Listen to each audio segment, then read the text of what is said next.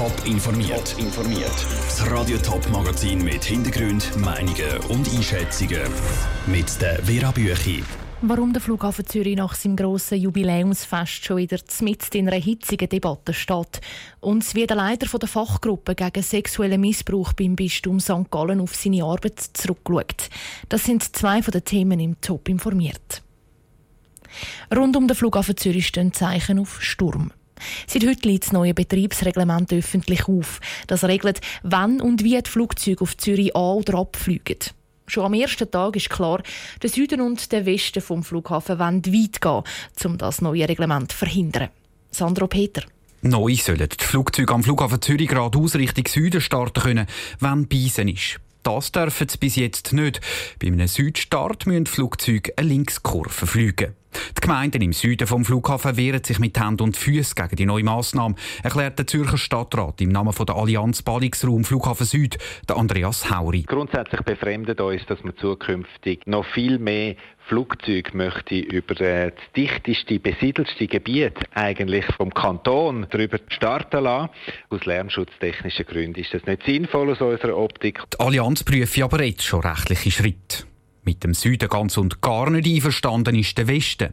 Die IG West kann nicht nachvollziehen, dass sich der Süden so fest gegen die Massnahmen wehrt, erklärt der Präsident Max Walter. Die Situation ist eben die, dass eigentlich der Süden sehr viel könnte beitragen um die Verspätungen zu verhindern, ohne dass sie zusätzlichen Fluglärm müssen machen Darum habe ich kein Verständnis.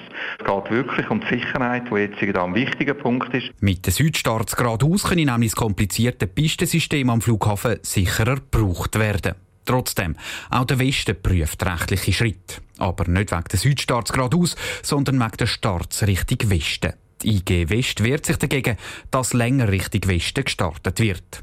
Weniger Widerstand dürfte es dafür aus dem Osten geben. Jetzt wird nämlich bei Beisen Richtung Osten gestartet. Das wäre nachher nicht mehr. Grundsätzlich kann man sagen, dass wir Südstaat geradeaus bei Beisen begrüßen, weil es einfach hilft, Verspätungen am Abend abzubauen, wo eines der Hauptprobleme sind. Jetzt nicht nur für den Osten, sondern auch für andere Regionen um den Flughafen herum. Sagt die Geschäftsführerin von der Region Ost, Cornelia Bachmann. Und auch wenn nicht alle unzufrieden sind, die Regionen rund um den Flughafen rechnen auch beim neuen Betriebsreglement mit einem langen Rechtsstreit. Der Beitrag von Sandro Peter. Die IG Nord hat auf Anfrage nichts zum Betriebsreglement sagen. Das liegt jetzt noch einen Monat lang öffentlich auf. Vor zwei Wochen ist herausgekommen, dass im US-Bundesstaat Pennsylvania 300 katholische Priester mindestens 1000 Kinder sexuell missbraucht haben. Und wo der Papst letzte Woche in Irland war, hat sich praktisch alles um den jahrelangen sexuellen Missbrauch von Frauen und Kindern gedreht. Das sind nur die zwei aktuellsten Beispiele in einer jahrelangen Serie von Missbrauchsskandalen in der katholischen Kirche. Auch in der Schweiz kommen immer wieder Fälle führen. Am Bistum St. Gallen ist vor 16 Jahren die allererste interne Fachstelle zur Prävention von sexuellem Missbrauch gegründet worden. Der Gründer dieser Fachstelle, der Georg Schmucki, gibt sein Amt jetzt altershalber ab. Sarah Frattaroli hat mit ihm über seine bewegende Arbeit geredet. 2002 hat das Bistum respektive haben Sie eine Fachstelle gegründet, um sexuelle Übergriffe zu verhindern. Wie ist es dazu gekommen, dass das Bistum St. Gallen so ein Vorreiter war auf diesem Thema? 2002 ist ein Pfarrer aus unserem Bistum wegen schweren sexuellen Übergriff und Missbrauch von zwei Buben verhaftet worden. Ich bin damals Pfarrer in Uzwil also ich gemerkt, an diesen Fragen darfst du nicht allein arbeiten und habe Fachleute sofort um Mithilfe angefragt. Und der Bischof Ivo Führer hat dann aus dieser spontanen Gruppe, die ich zusammengestellt habe, ein Fachgremium gegen sexuelle Übergriffe zusammengestellt. Sie sind jetzt über 15 Jahre lang die Ansprechperson von dem Fachgremium gegen sexuelle Übergriffe. Was ist der Fall, wo Ihnen vielleicht am meisten zu schaffen gemacht hat in dieser langen Zeit? Ganz eindrücklich war, wo sich ein 80-jähriger Mann gemeldet hat und gesagt hat, er sei vor 70 Jahren schwerst missbraucht worden vom Ortspfarrer. Er hat aber in diesen 70 Jahren nie, nie mit jemandem darüber geredet. Wie der Mann erst nach 70 Jahren irgendwo Kraft gefunden hat, mit jemandem mal darüber reden. Das hat mich schon sehr, sehr tief beeindruckt. In den letzten Jahren sind ja immer neue Missbrauchsskandale seitens der katholischen Kirche ans Licht gekommen. Inwiefern haben diese Skandale die Arbeit in ihrer Fachstelle auch beeinflusst?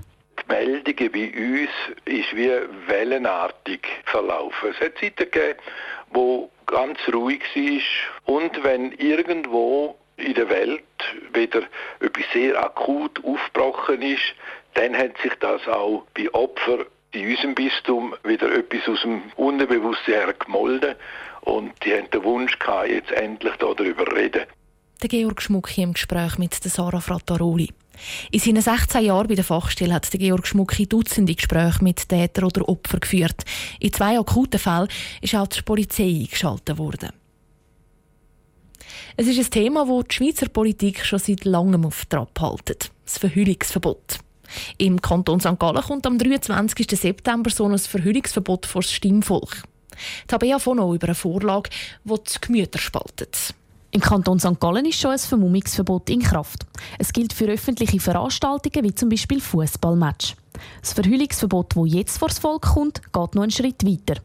Die Initianten möchten die Verhüllung vom Gesicht ganz generell im Alltag verbieten. Für den Initiant und St. Galler SVP-Kantonsrat Sascha Schmid geht es um mehr als ein Verbot. Es geht um das Sicherheitsgefühl der Bevölkerung. Wenn wir dem Verhüllungsverbot im Kanton St. Gallen zustimmen, dann ist das ganz ein klares Zeichen dafür, dass sich eine Bevölkerung durchaus bedroht fühlt von so verhüllten Personen, die ihre Identität nicht preisgeben. Das ist natürlich dann auch eine klare Handlungsempfehlung für unsere Polizisten. Für ein Ja macht sich neben der SVP auch die CVP stark. Sie betonen, es gehe nicht nur um die Burka, sondern zum Beispiel auch um verhüllte Einbrecher. Total unnötig findet die Gegenseite aus Linken und Freisinnigen den neuen Gesetzesentwurf. Der SP-Kantonsrat Rudi Blumer setzt sich im Komitee Nein zur Verbotskultur gegen das Verhüllungsverbot ein. Weil das eine tendenziöse Gesetzgebung ist, die unfair ist und weil es zum Vermummungsverbot bereits eine bestehende Regelung gibt bei Sportveranstaltungen. Burka-Trägerinnen äh, gibt es nicht in unserer Gesellschaft und darum muss man das auch nicht verbieten. Er ist zuversichtlich, dass das bestehende Vermummungsverbot im Kanton St. Gallen bereits genug weit geht. Die Entscheidung liegt aber schlussendlich beim Volk. Tabea Fono hat berichtet. Die Abstimmung ist wie gesagt am 23. September, also in knapp drei Wochen. Top informiert, auch als Podcast. Mehr Informationen gibt es auf toponline.ch.